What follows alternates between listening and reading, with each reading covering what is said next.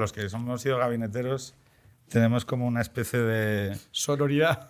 Sí, sí, sí. No, no, comprensión, fraternidad, sororidad. comprensión intuitiva sobre de qué va nuestro mundo, ¿no? O sea, de, de, bueno, mira, es que... Entonces, claro, nos confesamos, oye, mira, es que tengo una movida y entonces, si me puedes, por favor, hacer ese favor. Yo creo que si la gente supiera un poco las relaciones... Se escandalizaría. ¿no? Sí, sí, sí, algo así. Oye, por cierto, te he visto, ¿eres muy fan de Guns N' Roses o...? Soy muy fan de la música ochentera y noventera. Y con el tiempo me han gustado más grupos que a lo mejor no me gustaban tanto hace 20 años o hace 30 años. Pero, Pero, pero Guns N' Roses sin Slash tiene sentido? al final, los grupos son, aunque no les guste además reconocerlo, son el vocalista. No fastidies. Sí, joder. ¿La Creedence era, era el vocalista? O sea, a ver, no, a ver, voy- entiendo lo que- Vamos a ver. Vamos a ver. Para la escenografía del ¿Quieres, directo... eres es el- el, ¿sabes? Eres el súper especialista en Guns N' Roses y no sé qué. Entonces, si no está Slash nomás, lo entiendo. Vale, pero eh, a mí lo que me gusta es la música de los 80 y los 90. Entonces me gusta Guns N' Roses. Entonces, ¿Guns N' Roses sin Slash se puede ir? Sí. ¿A los Rolling se puede ir aunque no esté Charlie Watts? Sí. Sí. ¿Se puede ir si no está Mick Jagger? No. ¿Se puede ir si no está Keith Richards? Pero porque tú entiendes la música como una actuación completa, interpretativa alrededor de la, del... Porque no es, una, no es una orquesta sinfónica. Ya entiendo que habrá eh, diferencias entre cómo toca eh, Charlie Watts y la batería que cojan. Eh, ya entiendo que cuando ahora veo a Bruce Springsteen con la E Street Band y no está Clarence, no es lo mismo. Coño, está su hijo que toca bastante bien. Ya, pero es que para el especialista en saxofón, Clarence era. Ya, bueno, pero es que yo no soy especialista en saxofón. O sea, yo soy un disfrutón de la música. Entonces a mí me sigue gustando, eh, aunque no esté Clarence, aunque no esté Charlie o aunque no esté Slash. Si cambia el cantante, es mucho más complicado. Te pongo un ejemplo. En el fest- estamos ya. eh, Pero una pregunta, disfrutón... Sí, claro. Esto siempre empieza así. Eh. Pero disfrutón de la música en el sentido bailongo del término... todo. Hay sea, momentos para bailar, hay momentos para escuchar vamos en a- silencio, hay momentos para conducir con la música, hay momentos Vamos a hacer pensar. tres cosas, ¿vale? Eh, escuchar música. Tenemos el que escucha discos en solitario en su habitación y que lo intelectualiza. Escucha las letras, mira la portada, tiene esa especie como de pretensión cultural en el sentido de que la música le, le sitúa en un estatus, ¿vale? Mm, eh, Radiohead, ¿vale? Luego está, No estoy ahí. Vale. Sigue. Luego está eh, la visión eh, disfrutona de la música, que Comercial. es... eh, no, no, bailo, bailongo, me voy a la pista, tal, no sé qué. Ahí estoy yo, Yo easy también. listening, maravillado Easy por la radiofórmula, sí, muy conectado a la actualidad. Y ojo, que no se detiene diciendo que hubo una música en el pasado, porque hoy la música urbana es muy buena. Esto ya abre una espita porque tenemos que hablar de eso. Es muy buena comparada con qué? Comparada con la de los 70 o la de los 2000, sí. Comparada con los 80 o los 90, no.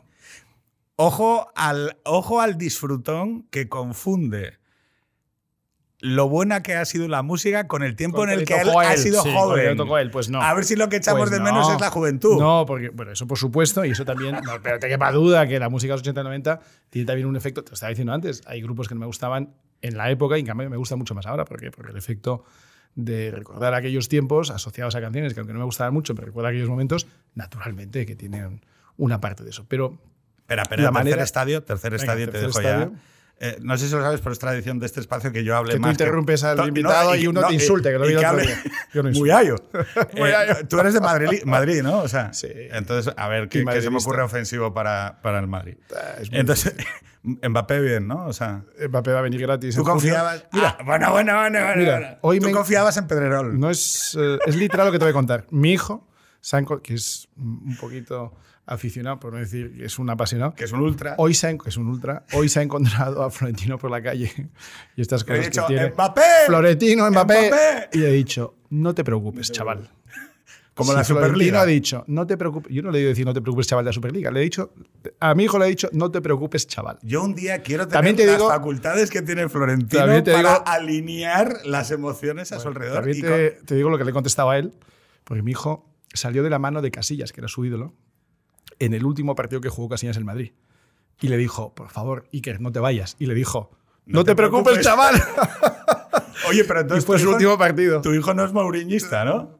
Bueno, es madridista, sobre todo es madridista. Vale, o sea, tú- Entonces eh, él es está muy esperanzado con. Mbappé. Llevamos 15 días sin dormir pensando en Mbappé. Hoy la ha tranquilizado mucho el presidente, pero yo le he recordado que esas palabras no siempre se cumplen. No, se, no siempre se pronuncian. el- o sea, a veces se pronuncian en vano. Fueron las últimas palabras que pronunció Iker Casillas antes de salir del túnel de vestuarios por última vez en su vida. No te preocupes, chaval. La vida a veces te lleva por derroteros que tú no quieres. Tu hijo se emociona con, Bueno, con, con el Madrid. O sea, Sí, vale, sí, entonces. Es eh, fase 1. Es, la- es- es intenso. La tercera fase de la música, o tercera, siguiendo esta clasificación que nos estamos sacando de la manga, es esa gente que dice: Mira, yo no lo intelectualizo, tampoco lo utilizo solo para el joy, pues para la el, disfrute, ¿no? Sino que también lo utilizo para entrar en contacto con estados emocionales. Y entonces, por ejemplo, sí, sí. me rompen el corazón.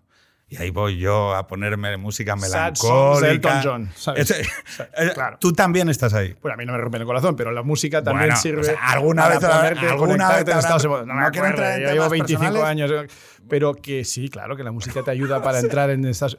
Y si me vieras en las furgonetas en las que viajo por España antes de dar un meeting con la música de ACDC a tope, ¿sabes? Entenderías Eso, que naturalmente porque la que música Highway nos to Hell te prepara para salir a un acto y comerte el escenario. Natural. Claro, entonces la música nos sirve para entrar en contacto con emociones, ¿no? con valores y con estados emocionales que nos, nos son propios. Oye, yo necesito ir enchufado, me pongo a CDC. Pues claro. El otro día escuché por primera vez una canción. Me, me- me dijo, me, me preguntó mi hija Carmen, que tiene eh, ocho años, me preguntó, ¿cuál es tu canción favorita?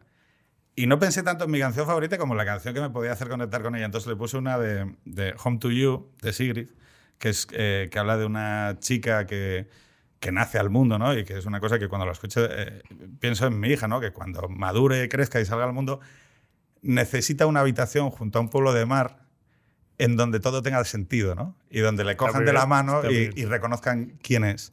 Entonces va un poco de eso, ¿no? Es Sigrid que está Bueno, contando la- esa historia. la música es poesía eh, cantada, ¿no? Así que claro que conecta con emociones y claro que genera estados de ánimo. Claro que si la compartes con alguien puedes compartir ese estado de án- de ánimo. Claro, eso, Vale, y eso que- también es la música. Y lo que te puede estar pasando a ti ahora con la música de los 80 y los 90. Es que no, es- otra vez cuando era joven, sí. No, no, no, no hablo de eso. Hablo de que yo, por ejemplo, ¿qué nos, est- qué nos pasa mucho a los, a, los, a los ex jóvenes, que antes éramos jóvenes, ¿no? Que veíamos algunas cosas que hacían determinados compositores, Perales, Camilo VI, Rafael, y nos daba un poco de vergüenza. Sí, con alguna distancia, con alguna distancia. Y ahora oyes a Rafael Claro, o a Perales. "Hostia". Hombre, O cuando ves eh, cómo los artistas modernos le respetan y les reinterpretan. ¿no? Hay un vídeo bestial de Mark Anthony en el American Airlines Arena de Miami cuando ve a Perales en el público y le pide que suba a cantar con él y cómo es él.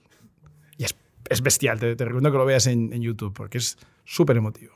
Yo el otro Y, día es, estaba y cantando- Anthony, que es un tío, oye, que Sí, sí. lleva 25 años en la brecha y tal, le rinde un homenaje ahí a Perales, que coño, también como español, pues es un, es un orgullo, ¿no? ¿Qué has, qué has redescubierto tú que, en tu, que con 15, 16, 17, 18 años te diera un poco de, de vergüenza? Yo te digo, yo el otro día me descubrí cantando a Machín. Sí. O sea- sea, no tanto a Machín. A mí más los de esa generación de Perales, Rafael, Julio Iglesias, eh, alguna del Puma te puedes encontrar, ¿sabes? Eh, Pavo Real, tal. No son canciones así como para todos los días, pero de vez en cuando te puede hacer ilusión, porque te recuerda a lo mejor pues, gente mayor que tú, eh, tus padres en aquella época, y, y claro, sí, los, los vuelves a, a descubrir. Vale, entonces, eso es de lo anterior a los 80.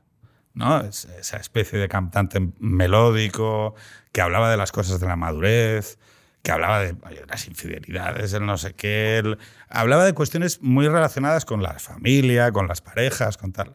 Eso fue levemente apartado por el movimiento con el que rompió la música en los 80. Después de la ruptura que hubo. La música de los 80 es una ruptura eh, no solo musical, es también visual, porque en los 80 aparece MTV. Y la irrupción de MTV en el mercado en el año 83 en Estados Unidos y posteriormente en Europa es crucial. Es crucial porque es la que determina que los nuevos cantantes tienen que tener, además de buena música, una buena imagen no solo en los conciertos en vivo, sino como producto. Es decir, el videoclip como producto promocional de la canción, cuando todavía se vendían discos, pero el videoclip exige eh, no solo una presencia, un aspecto, sino también toda una imagen desarrollada al- alrededor de la canción. Si no hay MTV, pues no hay Michael Jackson, no hay Madonna, no hay, eh, no sé, no hay todos los grupos de los 80 y los 90 en la medida en lo que fueron. Es más, mientras hubo MTV y se vendían discos, eh, yo creo que es el momento de mayor explosión de la música en directo en el mundo. Es decir, los conciertazos y el, el tamaño de los conciertos de aquellos años no se vuelve a La repetir. música de estadio. La música de estadio a tope. O sea, el concierto de U2 V40 y Pretenders en Madrid, el concierto de Michael Jackson en Bucarest, el concierto, los conciertos de Robbie Río eh, en Brasil con 300.000 personas. Eso no se ha vuelto a ver en la historia. Nunca más se ha vuelto a ver. Eh, porque era, fue una época pues, muy especial. Era un momento de grandes megaestrellas, yo creo que de grandes compositores, porque la música que se compone es muy variada, pero es muy rica, de buenas letras, de buena imagen y también, pues quizá un momento de, eh, de cierta imaginación que hoy pues es más difícil encontrar. ¿Tú conoces Video Kill de Radio Pues Star? esa es la primera canción con la que abre. que es la que abre en TV, eh, que es un reboot, vamos a decirlo así en, en anglosajón, eh, de Radio Kill. O sea, quiero decir, eh, la evolución que supuso la radio respecto de la música que se interpretaba en, en discos y en vinilos, llega esa innovación del vídeo que incorpora eh, esa necesidad de que los intérpretes sean cada vez más intérpretes, es decir, que el cantante interprete, que sea Que sea un actor, que sepa bailar, que incorpore diferentes artes. Es decir, que este es el. que este es tenga un buen director. O sea, el, el videoclip de Michael Jackson de Thriller, que dura 15 minutos, es, es, un corto, no es un videoclip, es un corto. Yo cuando lo vi por primera vez en aplauso, ¿sabes? Me acuerdo de aquel programa de televisión en aplauso. Joder, eh, fue tan impresionante que lo pusieron dos veces, al principio del programa y al final de cierre, ¿no? Y la gente se agarra así y dice, pero no me creo lo que estoy viendo. O sea, es una película, es un corto. Yo me acuerdo. Pero es una película. Me acuerdo ¿no? que me daba miedo. por- Yo me acuerdo que me daba Bueno, miedo. Yo yo- soy nacido en los 80 Sí. y, me, y me asustaba aquel, aquella especie de inicio en el que decías, ¿qué va a pasar? O sea, te capturaba. A mí no es que me gustara especialmente la estética, del, nunca me ha gustado la estética del zombie y tal, pero te capturaba porque era brutal. Brutal y estaba muy bien producido. Y, y había mucho talento en ese vídeo, en el director, en el productor, que era Quincy Jones. o sea, eso es un producto muy terminado, de mucha inversión, porque tampoco antes se dedicaba tanto tiempo, ni tanto dinero, y tanto esfuerzo al aspecto visual de la canción. Y a partir de ahí eh, se produce un mundo nuevo en el que el desarrollo del, videoclip pasa por infinidad de fases, ¿no? Y también es la creación de esta especie de ídolos mundiales que son los nuevos cantantes pop. Esta Madonna, o sea, bueno, Madonna es posterior, ¿eh? pero No, no, no. Madonna es el 80. Madonna Bueno, pero arranca lo- con Holiday, que es el año 81, 82. Pero ahí todavía no era la diva o la, la- la diva es en el año 84, 85 con Like a Virgin. O sea que ese es el disco que lanza Madonna, 84 te diría, es Like a Virgin. Y es brutal. Y de nuevo, el videoclip es muy sencillo, pero bueno, está en Venecia, pasea por un barco, se mueve, va vestida de una manera para la época escandalosa. Luego los vídeos de Madonna, o sea, cogen ya una escala que eh, cada uno tiene Veo que... que estás ignorando hacer- conscientemente la movida. No, no, no, en absoluto. No, no, no. O sea, tú, tú te metiste No. de hocico en la Lo movida. que pasa es que MTV todavía no llegó a España. Yo estuve muy metido en la movida hasta puntos que no te puedes imaginar.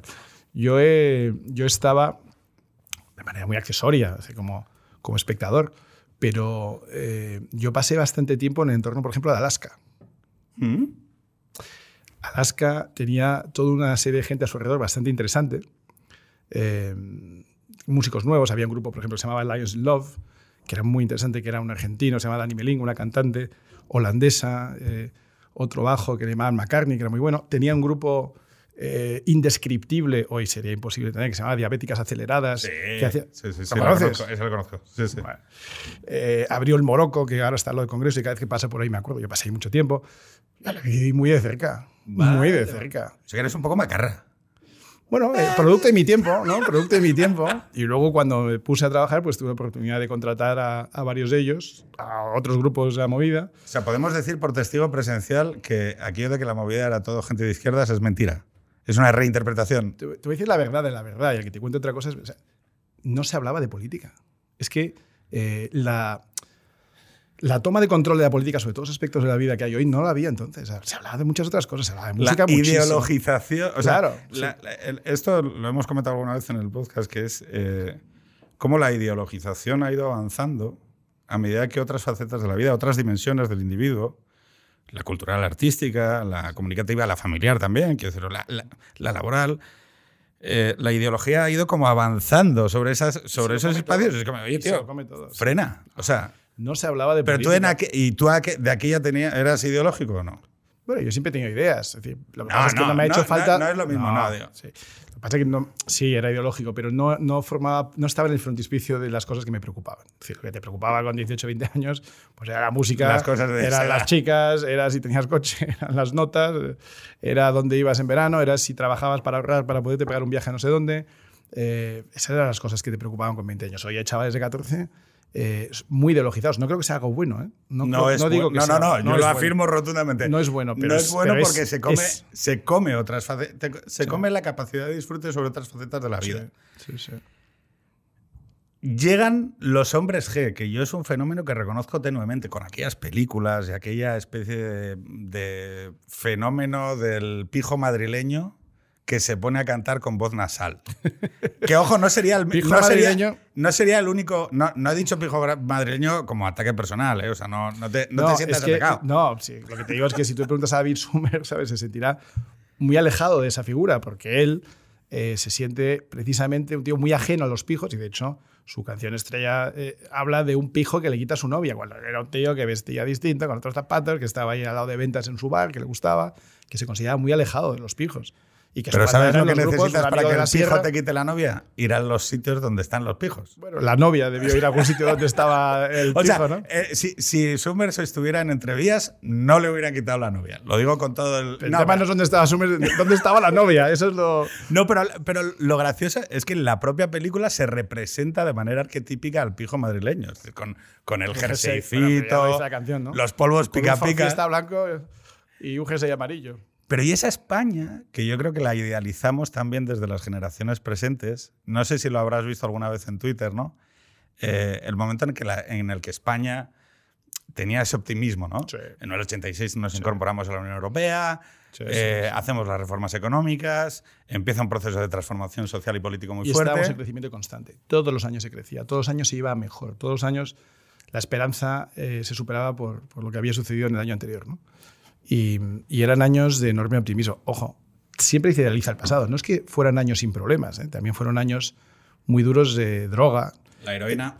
La heroína que hizo estragos, hoy se habla mucho de droga, pero la heroína hizo muchísimo daño. Hay una generación perdida, una generación un poco mayor que yo, y casi todos tenemos amigos cuyo hermano mayor o murió o lo pasó muy mal. O... Yo recuerdo un, un amigo mío, yo jugaba mucho al fútbol, un amigo mío con el que jugaba, que era un poco mayor que yo, que me decía, de mi barrio, parece que los estoy viendo cuando bajaba de casa y tal, los que estaban ahí sentados al banco, el José, el Pirulo, el Chulo, no sé qué tal, todos muertos. Menos uno que venía conmigo a jugar al fútbol. ¿no?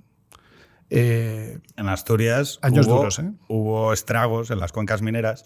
Porque claro, la narrativa que hacemos eh, global sobre, aquel, sobre esa transición económica, claro, muchas veces desatiende que, que- que Claro. España... en Asturias hubo una reconversión y hubo... Y el- en, la- en las drogas la heroína afectó tremendamente las cuencas. País hubo una también hubo- fue muy duro, Bilbao fue muy duro. Claro, toda la, o sea, toda la reconversión de la minería, de la hidrometalurgia, la lácteo-ganadera, la incorporación Bueno, a Europa. La conversión no, el desmontaje. Exactamente. Porque es que se ha desmontado. Bien, bien. Cuando o sea, entramos en Europa hemos desmontado la ganadería, hemos desmontado la industria, ahora hemos desmontado la energía de carbón porque contamina mucho. Sí, se compramos a Marruecos, que ellos por lo visto no contaminan con el carbón. No hemos renovado las, nucleares porque son súper peligrosas, pero le compramos a Francia energía portavoz, nuclear. le- le- portavoz, volvamos a la Volvamos música. a la música. Chico, tú has, has empezado No, no, tú. has sí. empezado tú. He abierto ya la puerta, abierto- No, pero lo que, le- lo que, lo que eh, yo iba a tratar de ustedes como en comisión. No, que, claro, la cuestión es que esa transición de los 80 a los 90 se basa esencialmente en lo que acabas de trasladar, que es el crecimiento económico constante. España, eh, España forma parte de ese movimiento económico transnacional que desde la segunda mitad del siglo XX avanza, avanza, avanza y es un mundo en crecimiento. Es llamativo porque ahora mismo hay, hay relatos que se están trasladando a los medios de comunicación como en el momento en el que alguien diga que, que alguien quiere un trabajo estable, formar un hogar, eh, tener un- una casa en propiedad y demás, ya es un, un reaccionario. Y es llamativo porque eso lo puede decir Ana Iris Simón o lo puedo decir Es que yo fíjate o lo puedo los decir estragos que ha creado Feria, ¿no? Sobre todo cuando invitan a Nair y Simón al Palacio de la Moncloa y lo sueltan ante el presidente. Eso es tremendo. Claro, pero lo llamativo es que sigue habiendo una narrativa boomer sobre el progreso social en la cual a los zoomers, es decir, a los chavales de 20 años, se les dice, bueno, es que nosotros nos lo curramos, nosotros nos tal. Y yo tengo esa sensación de, oye, tío, tú llegaste a un mundo que crecía. Eso es injusto, eso es injusto. Porque todos los que salieron al mercado laboral en el año 2008 en adelante eh, han conocido un mundo muy injusto y laboralmente muy distante del que conocieron los anteriores. Es decir, los chavales que han salido al mercado en los últimos 15 años lo han tenido muy difícil, muy difícil. Y no es porque hayan estudiado menos o se hayan formado menos. No, no, no. Es que se les ha dado unas cartas mucho peores. Están jugando con cartas peores que las que han tenido sus hermanos mayores, sus padres y no digamos sus abuelos, sin ninguna duda. Y por eso la desafección que describe Anairi Simón o describe otra mucha gente en, distintos medios eh, es reflejo de, yo creo que de una angustia, no quiero exagerar, una angustia vital, pero en fin, de, de, una preocupación muy justificada. Y es que les hemos dicho que estudien, les hemos dicho que se formen, les hemos dicho que hagan un máster, hemos, y cuando lo han hecho, y cuando han cumplido con, se les ha, con lo que se les ha pedido, no se les ha ofrecido una salida eh, proporcional al esfuerzo que han hecho. Mira, yo entré a trabajar, yo empecé a trabajar en el año 94, cuando acabé la carrera, con 23 años. Eh, empecé a trabajar en una gran firma de servicios profesionales, entonces se llamaba Arthur Andersen, hoy está dentro de Deloitte. Los chavales que entran hoy en Deloitte. Arturitos, fuiste un Arturito. Fui Arturito, que eso marca, eso marca mucho. Bueno, marca, pero hay que contarle la película. hay que contarle la película. alguno de mis primos también lo es. Eh, hay que contarle la película entera. Fue una de las primeras víctimas del cambio de sistema, cuando se derrumba. Mira, ahora vamos a lo que te iba a decir, pero sí. Eh, el día que entramos en el Fernández se nos cogió el entonces presidente, eh, hoy buen amigo Ángel Durández, y nos dio un discurso muy notable. Pero yo recuerdo especialmente una cosa que nos dijo. Dijo, mira, Arthur Andersen lleva 80 años, 90, con un prestigio enorme en todo el mundo. ¿no? Era una compañía auditora, es decir, una compañía que examinaba las cuentas de las demás compañías. Esa era su función. Daba fe de, Daba fe de, que las de que los balances y cuentas de resultados, las cuentas anuales, eran reflejo fiel contable de la realidad. Bien. Y nos dijo, esta compañía lleva 90 años con un gran prestigio, no tiene otro activo.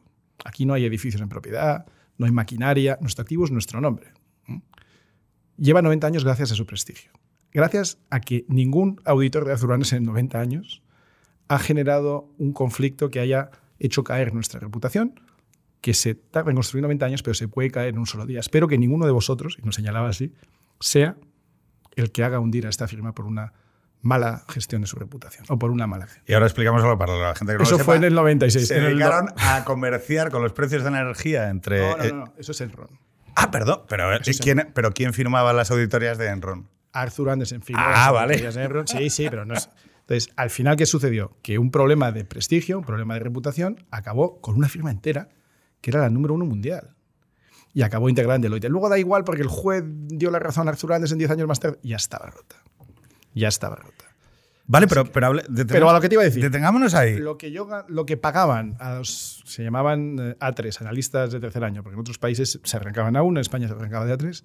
Lo que se pagaba a los que entraban en primer año en Arthur Andersen, que te digo que hoy sería Deloitte en el año 93, no te digo en términos reales, te digo en términos eh, nominales, deben de por ahí por ahí con lo que se paga hoy, 28 años más tarde. Eso no puede ser. Bueno, eso no puede ser. A ver, a mí no me preocupa tanto esa situación de, una contradicción del propio sistema que se escenificó a partir del año 2008, como el juicio que hacemos, yo soy también receptor menos que tú, pero de, los vientos de cola, de ese periodo de la superestabilidad económica europea y occidental.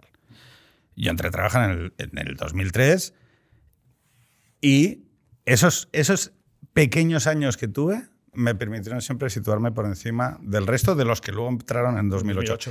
en 2006 yo estaba comprando con mi nómina, mi exclusiva nómina, un apartamento en el centro de Oviedo. Con mi nómina. Imagínate para la gente que luego empezó en 2009, ¿no? Claro, ¿qué sucede?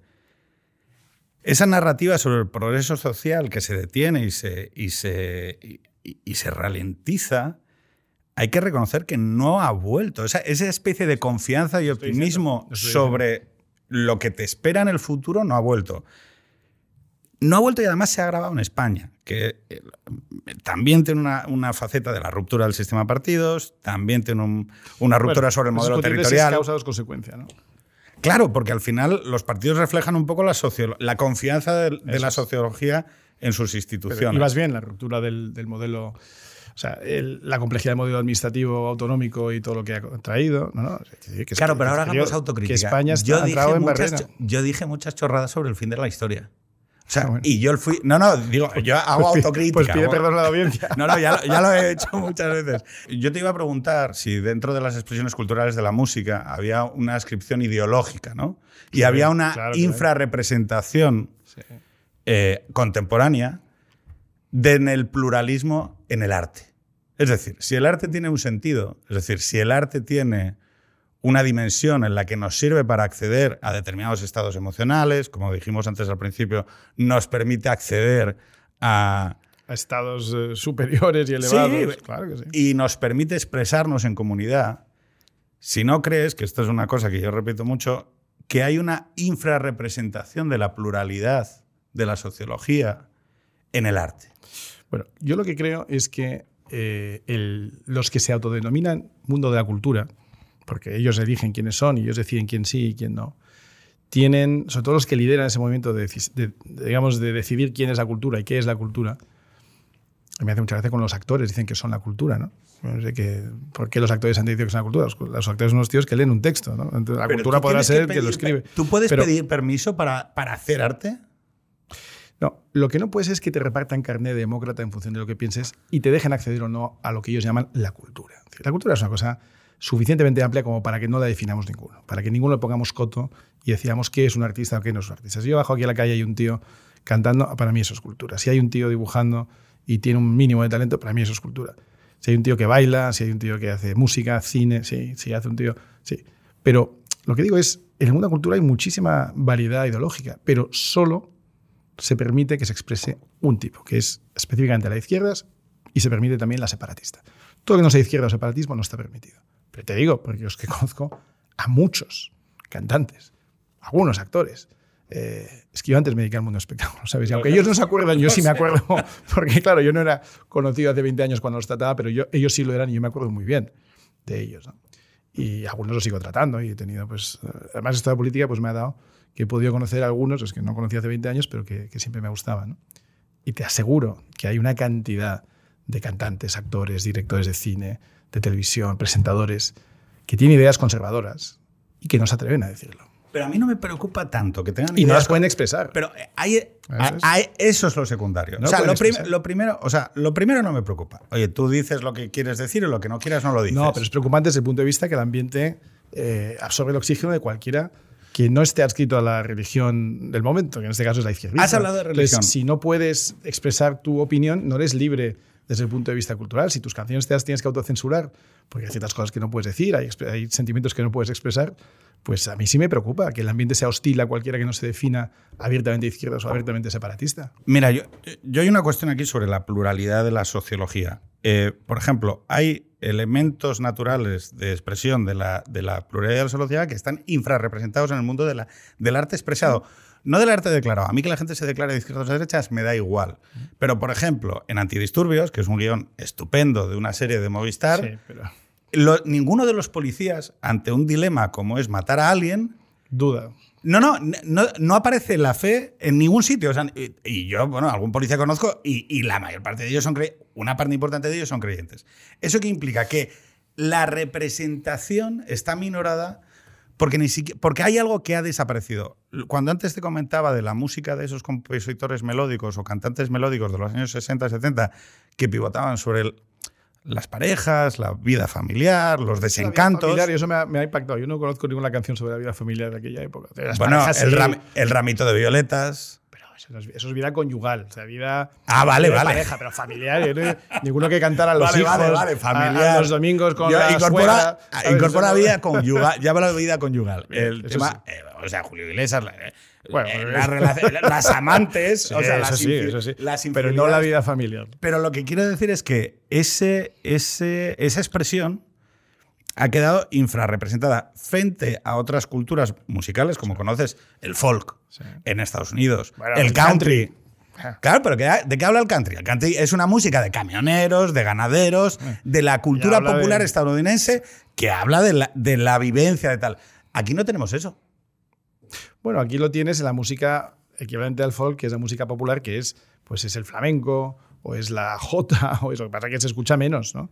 La música popular no, no, la- música pop, sino la música tradicional española. Claro que habla de esas cosas también, pero mucho menos. Pero, pero no quería dejar pasar lo otro que estábamos diciendo, es decir, eh, que estos cantantes, tú decías, los, los, los de antidisturbios, ¿no? Todas las series españolas tienen, todas una enorme proporción de series españolas tiene una carga ideológica previa, que sea cual sea el guion y sea cual sea la historia, y a veces están súper bien producidas, algunas son éxitos internacionales y a veces incluso me preguntan por el mundo por series que se han producido aquí con mucho éxito, pero ya traen una carga previa.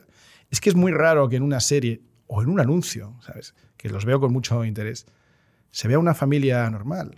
Normalmente es un individuo, o son dos, o son gays, o si es una familia, que a veces las hay, es una familia disfuncional, donde el padre es tonto, la madre es una histérica, los hijos son insoportables. Oye, pero ¿por qué estamos siempre poniendo ejemplos tan raros? ¿Por qué no se puede hablar también? Claro que hay familias de todo tipo, pero, pero si las hay de todo tipo, Pero y es veamos también- responsabilidad. Pero, ¿Y eso, eso de es quién es responsabilidad? Bueno, eso es consecuencia de que en el mundo creativo, si quieres cultural, hay una preponderancia de esta izquierda. Yo y, creo. y de- y que viven modelos que no son eh, representativos de la mayoría de los modelos de este, Pero eso no. de este país. Pero, pero si, eso es, si eso es así, es decir, Sí. por ejemplo, cuando, cuando farmacia, farmacia de guardia, menudo es mi padre. eh, Ay señor, señor. Toda aquella ficción de los años 80 y 90 que reflejaba, mm, bueno, pues lo que para ti dices, ah, pues yo me sentía más cómodo cuando la producción cultural estaba ahí. Pero eso habla más. Pero yo digo que haya de todo. haya claro, de- no, no, es que ese es el tema. Eso habla más del déficit de representación de la generación de nuestros mayores que decidió que sus hijos, en vez de hacer guiones, en vez de dedicarse a hacer música, en vez de dedicar se iban a meter todos Sí. en Arthur Andersen, en la derechita Sí. de Loite. Lo digo con todo, Vale, con toda- con todos. Eh, el tema, Pero, ¿qué, qué es lo esa, que- es, esa es una Tú acusación. no le puedes echar la culpa a los artistas de izquierdas por expresar lo que ellos ven. No. Esa es una acusación muy acertada para Madrid, Barcelona, Valencia y Sevilla. Pero España es mucho más diversa que eso. Y lo que digo es, estoy de acuerdo. O sea, la izquierda se expresa con claridad. Pues que la derecha empiece a hacerlo también. Bueno, pues nosotros estamos en un movimiento cu- contracultural. Es decir, Vox no es un partido político, es un movimiento mm, complejo, con muchas patas que además estamos ya desarrollando. Por supuesto, pues tiene un, sindicato, tiene un departamento jurídico que está haciendo cosas muy interesantes por su cuenta y que tiene consecuencias muy claras, tiene un mundo de tejido asociativo que se está, eh, que está germinando a su alrededor y que yo creo que va a dar eh, muchas batallas culturales independientes las que dé el partido. Y por supuesto que todo esto es parte de una gran batalla cultural. Estoy de acuerdo, la derecha está dormida a 25 años. Entre otras cosas porque cuando cae el muro de Berlín, me voy más para atrás incluso, casi 30 años, cuando cae el muro de Berlín, entendemos que la izquierda ha sido derrotada. Y nos creemos que no se va a volver a levantar, porque es tan obvia la derrota, es tan obvia la victoria del modelo libertad sobre el modelo de opresión, es tan clara la victoria de las ideas liberales frente a las ideas de la opresión. Cuando tú hoy en día coges, lo puedes ver en internet y pides eh, ver la península de Corea de noche desde una visión satelital y ves que la península está iluminada del centro para abajo, es decir, Corea del Sur, es decir, el mundo libre, democrático, abierto, y absolutamente oscura, que es la mejor representación que se puede hacer de Corea del Norte, una lucecita pequeña que es Pyongyang, es que eso es, esa es la mejor metáfora de lo que ha pasado. Es decir, la izquierda ha sido derrotada y la, el mundo liberal, el mundo del mercado, el mundo abierto ha sido la que ha ganado. Pero, como no hemos rematado la izquierda cuando estaba en el suelo, se han Pero levantado. ¿Cómo se vas a rematar a la izquierda? No, lo que pasó es que la izquierda de manera, de, la izquierda de manera muy, intelige- muy inteligente Ha cogido banderas que la derecha había soltado No, y las ha reconvertido en banderas de izquierdas cuando no eran nada de izquierdas. trabajó sobre la ¿eh? cultura, que es lo que cambia y prescribe la moral comunitaria en las sociedades que funcionan en regímenes de opinión. Muy bien. Entonces, se dirigió hacia la, la academia, cultura. se dirigió hacia la academia, hacia, la, hacia la cultura y simplemente No, sabiendo. Infiltró los colegios, infiltró las universidades. no, ¿cómo? Colegios. Es que tiene mucho mérito. En esto sí estoy de acuerdo contigo. Colegios, universidades, eh, la o cultura. sea, me la estás iglesia. explicando que lo hicieron bien. Hombre, claro. Es que si no, no estarían aquí. Ah, estarían vale, digo, eh, o sea, quiero decir, hay que, hay que respetar a la gente que hace bien las cosas. Que sí, que el, Entonces, que el mal lo han hecho muy bien. Pues entonces yo te- voy a plantear que como este es un Ahora sitio- queremos hacer bien el bien, que es lo que no han hecho durante los últimos 40 sitio de, años. es un sitio de faminazis. Nos quedan cinco minutos y te voy a Me preguntar, encanta ese término. te voy a preguntar al final un libro, un disco, una serie, una película que creas que comunica eh, algo sobre lo que la conversación que iniciamos es viven vivían nuestros padres mejor de lo que vivimos nosotros, ¿vale? Es otro, eso piénsalo porque será lo, lo lo- lo último. Pero yo sí te voy a decir, ya que estamos en guerra cultural, bueno, pues yo voy a empre- voy a emprender mi guerra. Yo hoy he puesto un, un tweet sobre este tema porque es un tema que he debatido con amigos eh, conservadores de largo, que es el tema de la familia. La familia necesita una coalición, y aquí te voy a meter mi baúl. O sea, aquí, mm, señor portavoz, le voy a meter yo mi rollo. Eh, Tú has venido a hablar de tu libro. Bring it on. la familia necesita una coalición lo más ancha posible para su defensa. Bien. Y nosotros tenemos que entender que eh, ya no vivimos en un mundo hegemónico eh, por el cual el telos comunitario se define por el pensamiento religioso. Es decir, hay elementos que se deben escindir de la identidad religiosa y entender que hay... No, no, supuesto. si no, eh, yo hablo de mi baúl, que no va solo para ti, sino para gente con la que discuto por ahí, como Ricardo Calleja, que me dijo, Pero que el el- tema es, la familia necesita una eh, defensa amplia y una coalición amplia. Y ahí, si los conservadores en, el, en, en 1950 podían decir, oye, mira, yo no reconozco dentro de lo que veo que las orientaciones no heteronormativas eh, puedan ser viables con el modelo familiar. Pero hoy, en 2021, con lo que sabemos, con lo que conocemos, con, con el, desarrollo que ha tenido los últimos 40 50 años el tema de la visibilidad y la, y la necesidad que esas personas transmiten, nosotros tenemos que ser capaces de entender que la natalidad, la maternidad, los modelos monoparentales, las parejas de homosexuales que están cuidando a su suegro con Alzheimer, las parejas de lesbianas que, O sea, todo eso forma parte de algo que creo que merece una defensa frente a qué? Frente a los lazos del Estado. o sea, esos lazos no intermediados por el Estado al mercado requieren de defensa. Y eso, independientemente de lo que luego cada uno en su identidad religiosa, en el pensamiento de lo católico defina, Pero que no va de religión, que es que esto no va de religión, Bien. va de tradición. No, es que la familia es previa a la religión. Es que la tradición, que puede incluir la religión o no, es la repetición con éxito de una serie de pautas de comportamiento. Y si hemos llegado hasta aquí, que es... esa no es la tradición del pensamiento conservador en España, que será- es lo será católico. del- bueno, pues eso serán los católicos, pero yo lo que digo es no se puede renunciar a nuestro origen cristiano como, eh, como sociedad. Pero es que en esto no hay tradición. ¿En qué no hay tradición? En defender la, familia en que lleva eclosión- 3.000 años. en la eclosión y plena dignidad de las orientaciones sexuales no heteronormativas no hay tradición, la estamos creando tú y yo. ahí podemos. ver. Y de En su éxito depende de lo que llamas hagamos. No, ¿Cómo es? No heteronormativo. Ahí hay mucho que hablar.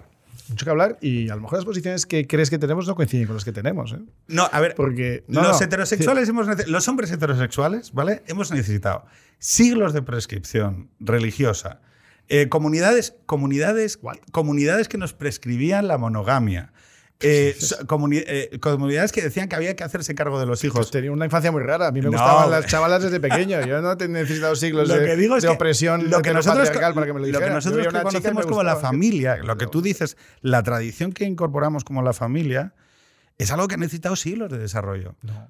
Es algo que es, que es em, consuetudinario de todas las sociedades, sean avanzadas o no. En las tribus más remotas del Orinoco mm, funcionan en familia. En los aborígenes Bien. australianos funcionan en familia y no ha habido ningún tío que haya ido con una cruz a decirles ustedes se tienen que mantener a la familia unidos. No, es que la familia es la unidad, es la forma natural de desarrollarse en todas las sociedades. Ahora tú dices, ¿El concepto de familia ha cambiado? Hombre, obvio que ha cambiado. ¿Hay muchos tipos de familias? Pues claro que sí. ¿Esto incluye a los homose- homosexuales? Pues claro que sí. Bien, ya está. Yo ya, yo ya freno con mi baúl. Pero yo te digo, pero, pero hay cosas con las que tenemos que, hay cosas que las que tenemos que hablar. Es decir, eh, los homosexuales tienen que poder eh, tener niños. Pues yo creo que eso merece una discusión, porque el derecho no es del padre a tener un niño, es del niño a tener un padre y una madre. Pero lo podemos someter a estudio. Pero podemos someter. Eh, los conservadores podemos, o sea, Pues podemos someter a, sí. la evidencia de la realidad. Porque precisamente lo que, lo que separa a un progresista. El progresista quiere transformar la realidad y actuar como un ingeniero. El conservador debe, debe, debe, permitir que la, que la realidad. Progresistas a progreso, lo que carteristas a cartera. Yo los lo- progresistas ya he tenido su Le diga cosas. Oye, eh, metido en mi baúl, eh, agradecerte el- el- la conversación, pero preguntarte, ¿vivimos mejor o peor que nuestros padres? ¿Y hay alguna obra artística que creas que comunica una verdad sobre esa pregunta? Creo que las generaciones nuevas, las que han nacido pues, no sé, el año 90 para adelante, los que tú llamas eh, Zoomers o los Millennials, lo tienen más difícil que sus padres. Lo creo sinceramente. Y creo que hay ya pues, eh, muchas manifestaciones culturales, algún libro al que hemos citado, hay algunos músicos, hay eh, algunas expresiones, como digo, culturales que empiezan a reflejar eso. Un desasosiego producto de que son la primera generación en muchos siglos, o por lo menos en muchos años, vamos a decir desde la guerra civil, para no irme muy atrás, que han tenido unas expectativas peores que las que tuvieron sus padres. Y eso no es justo para ellos porque ellos no tienen la responsabilidad de, de lo que ha pasado en estos años. Y tenemos que hacer una España mucho mejor y mucho más ambiciosa para que ellos y sus hijos y los hijos de sus hijos sigan creciendo en una España con un gran futuro. Eso sin duda. Y si hay alguna obra de arte que refleje eso, mm, hablábamos antes del libro de Ana y Simón, yo creo que Feria es un ejemplo muy claro, pero también hay ejemplos de, a de nuestra época, ¿no? de, de buenos reflejos de la familia. Antes yo creo que había muchas, eh, muchas series y muchas películas que algunas con humor, otras, algunas comedias, algunas, algunos dramas, eh, presentaban valores y, que han tenido un impacto.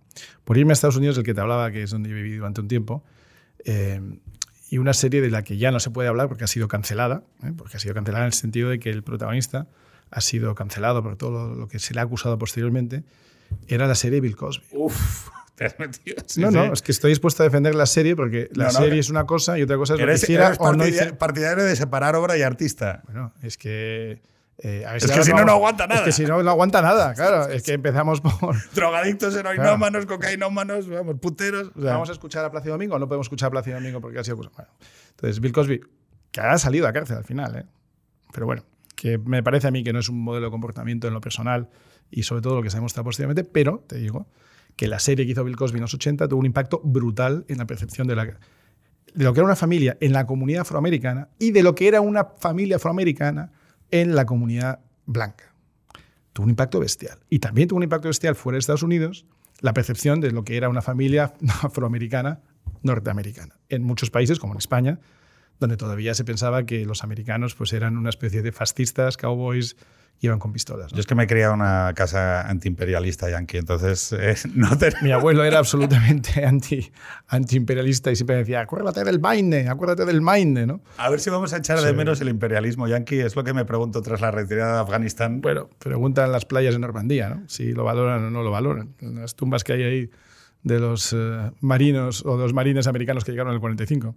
Naturalmente que lo acabaremos echando de menos. Pero eso es otra historia. Lo que digo es que hay, hay fórmulas eh, de defensa de la familia, de los valores, de la tradición, que no tienen por qué ser aburridas, que no tienen por qué ser ñoñas, que pueden ser... eh, que pueden tener mucho interés. En el caso este de Bill Cosby, yo recuerdo que abordaba un montón de problemas de la época de una manera clara, pero también eh, constructiva, que abordaba pues, las dificultades de los niños que crecían y se iban de casa, los enfrentamientos propios de la adolescencia, las fases por las que pasaba cada uno, qué sucedía cuando un hijo se iba a la universidad y volvía y se producían ciertos roces, uno que se quería poner un tatuaje, otro que quería ponerse unas rastas, en fin, eh, las cosas del día a día de las familias. ¿no? Y tenía, eh, digamos, una, una moraleja, hoy sería casi, casi clasificado de fascista, porque al final lo que defendía era la familia. Había una familia estructurada, de padre y madre y varios hijos, había unos abuelos, había unos vecinos, había una comunidad y todo aquello tenía un sentido cohesionado. ¿no? Pues yo creo que esas cosas se podrían intentar reproducir hoy en día y tendrían más éxito de lo que la gente cree. Yo creo que el libro de Feria es un buen ejemplo de que hay una serie de valores que han quedado infrarrepresentados en el espacio público y sobre todo en la dimensión artística eh, a lo largo de las últimas décadas. Sí comentarte una cosa. Eh, eso habla más de nosotros, de lo quizá poco que lo hemos intentado, de, de- de la, de las Mm. cosas que deberíamos haber hecho. Sí. Y quizá una de las responsabilidades fundamentales es, eh, vale, está bien quejarse, está bien decir que, que la familia no está representada, que el amor que sentimos por nuestros hijos no, no está comunicado en el mundo, pero tenemos una responsabilidad hacia los chavales de 20 años, que es decirles que el amor existe, que las relaciones basadas en la confianza existen, que, que tener hijos, que ser padre te dota de sentido y quizá te da más sentido que ser ¿Y Arturito. qué es lo contrarrevolucionario? ¿Qué es lo contrarrevolucionario hoy en día? Formar una familia, tener hijos. claro, es que eso es, eso es lo revolucionario. Eso es lo contrario a lo que te están imponiendo desde arriba. Eso es lo que rompe con lo establecido, porque el establishment va por otro lado. Bueno, pues en ese punto intermedio, señores, tengan hijos y cuídenlos. Hasta la semana que viene.